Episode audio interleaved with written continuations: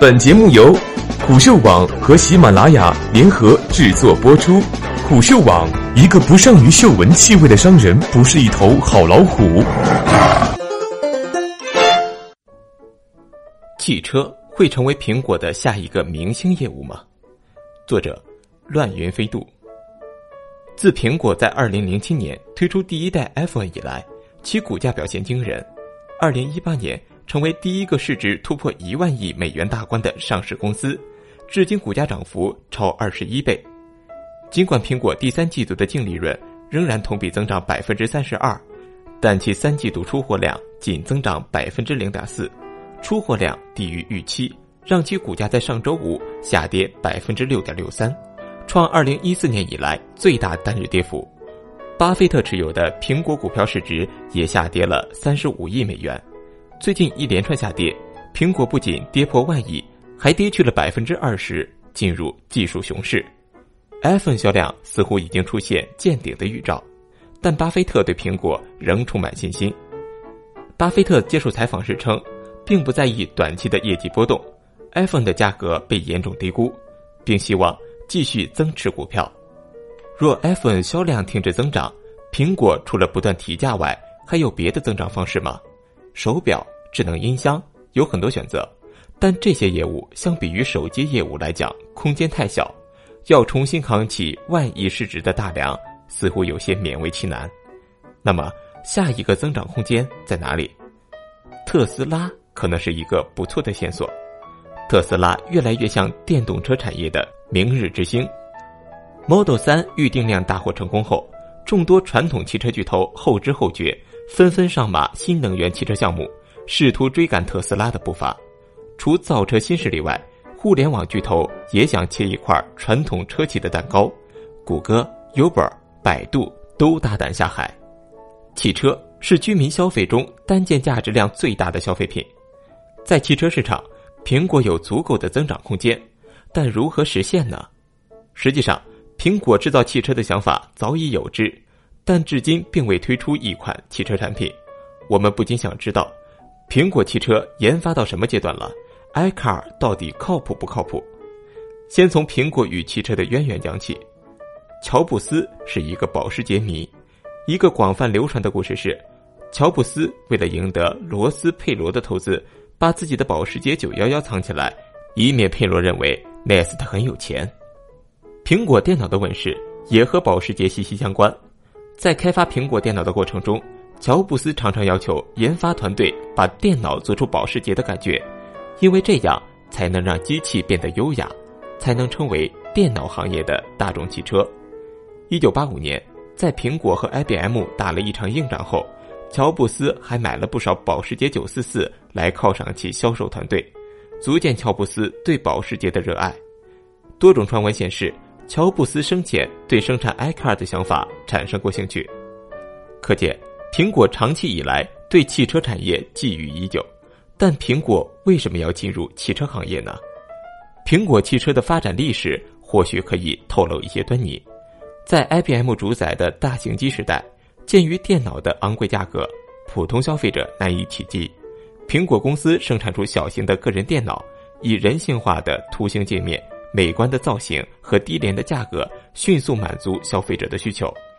iPod 的产生是乔布斯希望为消费者提供一个更加便捷的听音乐产品。当时的便捷音乐设备以索尼为代表，使用 CD 或者磁带为载体，体积庞大，播放歌曲少，待机时间短。iPhone 的产生基于同样的模式，苹果采用最先进的多点触摸技术，取消了实体按键。并提供3.5英寸的大屏幕，当时的手机只能提供通话、短信和相当鸡肋的应用程序。相比之下，由于 iPhone 较大的屏幕和触摸式的操控，可以提供更加丰富的应用程序，因此得以迅速颠覆手机行业。苹果公司长期以来的生意模式是在传统消费品中创造差异化产品，而这些差异化的来源，则是采取革命性的新技术。汽车逐渐变成一种电子产品，是苹果选择汽车行业的重要原因。锂电池技术的成熟为苹果进入汽车产业奠定基础。电动车不是一种新技术，电池技术在安全性和成本上的进步，为电动车普及创造了条件。另一个苹果进入汽车领域的理由是，电驱动技术带来产业重心的迁移。第一个变化是，汽车复杂度迅速下降，新兴造车势力可以把注意力集中到智能驾驶和用户体验上。第二个变化是，发动机和变速箱的消失，瓦解了传统汽车制造商的护城河。不存在发动机和变速箱的时代，新兴汽车制造商更容易形成品牌认可。特斯拉在五万美元以上高端车的市场份额突飞猛进，就是一个最新的案例。苹果下定决心生产汽车是在二零一四年，但二零一六年，苹果汽车团队遇到了一些问题。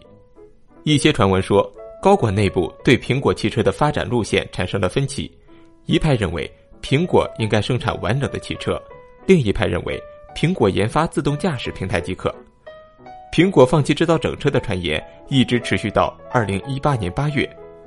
苹果毫无疑问在专注于自动驾驶技术的研发，但从目前申请专利的情况来看，苹果也在探索整车制造。上月，苹果通过美国专利局的一项专利审批，该专利描述了如何将电池组的高电压转换为供信息娱乐系统。空调等使用的低电压技术。此外，苹果还在三季度申请了座椅反馈系统专利、天窗滑轨系统、智能大灯和抬头显示器专利。似乎苹果尚未做出选择，在这两条道路上皆有探索。但基于苹果追求最佳用户体验和长期坚持软硬件结合的战略来看，制造一款拥有自动驾驶功能的整车，才是苹果最优的选择。人们很好奇。苹果汽车究竟是怎样一款汽车？但我们连下一款 iPhone 都无法预计，更难说苹果汽车长什么样。尽管如此，基于现有资料，我们可以对苹果汽车的一些特性进行判断。苹果汽车具有自动驾驶功能，这一点毋庸置疑。比较理想的情况是，苹果推出一款 L 四的高度无人驾驶汽车。苹果汽车可能跳票严重，传统上。一款汽车开发周期是三十六个月，而苹果汽车从二零一四年开始立项，目前还没有实体的样车出现。这取决于苹果的策略。若苹果希望在新车上搭载 L 四级的无人驾驶技术，可能需要较长的研发时间。因此，苹果汽车很可能跳票严重。比较有可能的日期是二零二三年以后。苹果将成为你的伙伴，而非仅仅是工具。苹果汽车将有更多的显示设备、更强的计算芯片、更多应用功能。电动化和智能化的汽车将越来越像人的第二空间或者小伙伴，具有情感附加值的产品将会给苹果汽车带来更高的附加值。从战略上，苹果也需要汽车业务来获得新的增长。用波士顿模型给苹果业务进行分类。目前，iPhone 正在从明星业务转向现金牛业务。若没有新的业务扩张，苹果将彻底沦为一个现金牛公司，这也是最近目前资本市场担心的问题。其实，按照目前全球汽车销量，年销售约一亿部，假设苹果汽车业务渗透率达到百分之五，其年销量约为五百万辆。以苹果汽车可能的定位来看，五万美元的均价较为合理。因此，苹果的汽车业务年销售额将达到两千五百亿美元。与目前苹果所有业务的收入大略相同，但是这终究是假设。Apple 的 iPad 和 iPhone 每个产品都是跨时代的产品，但是库克就是库克，和乔布斯时代不一样了。团队对于新产品打磨的耐心到底如何？定位是科技产品还是耐用消费品？如何和其他汽车厂商竞争？这都是库克团队要慢慢解决的问题。且行且珍惜吧。